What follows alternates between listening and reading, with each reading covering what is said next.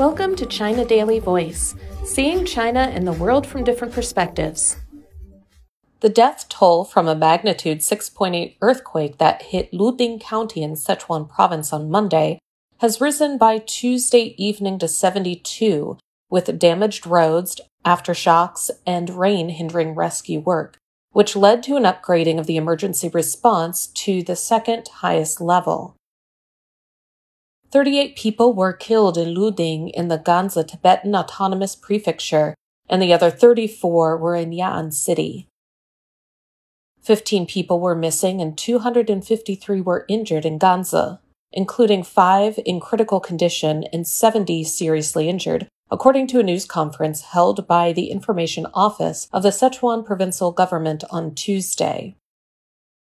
Houses and roads in Ganzi were severely damaged, power supplies to six townships were cut off, and one medium sized and six small hydropower stations were severely damaged. More than 10 aftershocks have been recorded since the initial quake, according to the Ganzi prefectural government. The Office of the State Council Earthquake Relief Headquarters and the Ministry of Emergency Management have upgraded the emergency response to the earthquake, which took place at 12:52 p.m. on Monday, to level 2 the second highest level in the four tier emergency response system. All out efforts have been made in the search and rescue operations. As of 8 a.m. on Tuesday, more than 6,650 people, including members of the People's Liberation Army and the People's Armed Police Force, firefighters, communication workers, and medical personnel, as well as nine helicopters, have been sent to the quake zone.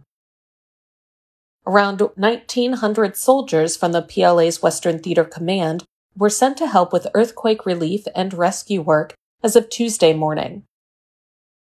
A frontline command group reached the town of Moxi, the epicenter of the earthquake, after traveling overnight for six hours. The group established contact with local governments and emergency management departments to gather details of the situation and implement a unified response, the theater command said.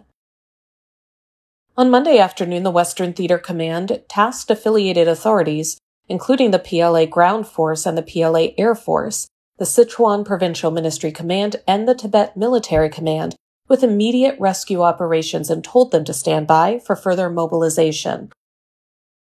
Medical workers with relief materials, including tents, power generators, and flashlights, had reached the hard hit town of Detuo, which is 20 kilometers from the epicenter, said Luo Chukai, deputy head of the publicity department of the Luding County Committee of the Communist Party of China. He added that power supplies had yet to be restored to the town. Local residents were living in tents or had been evacuated to schools nearby, said Lu, who was in the town to assist with disaster relief efforts. Sichuan has allocated 50 million yuan, $7.18 million, in relief funds to Ganzi, and another 50 million yuan to Ya'an, according to the Information Office of the provincial government. That's all for today. This is Stephanie, and for more news and analysis by the paper. Until next time.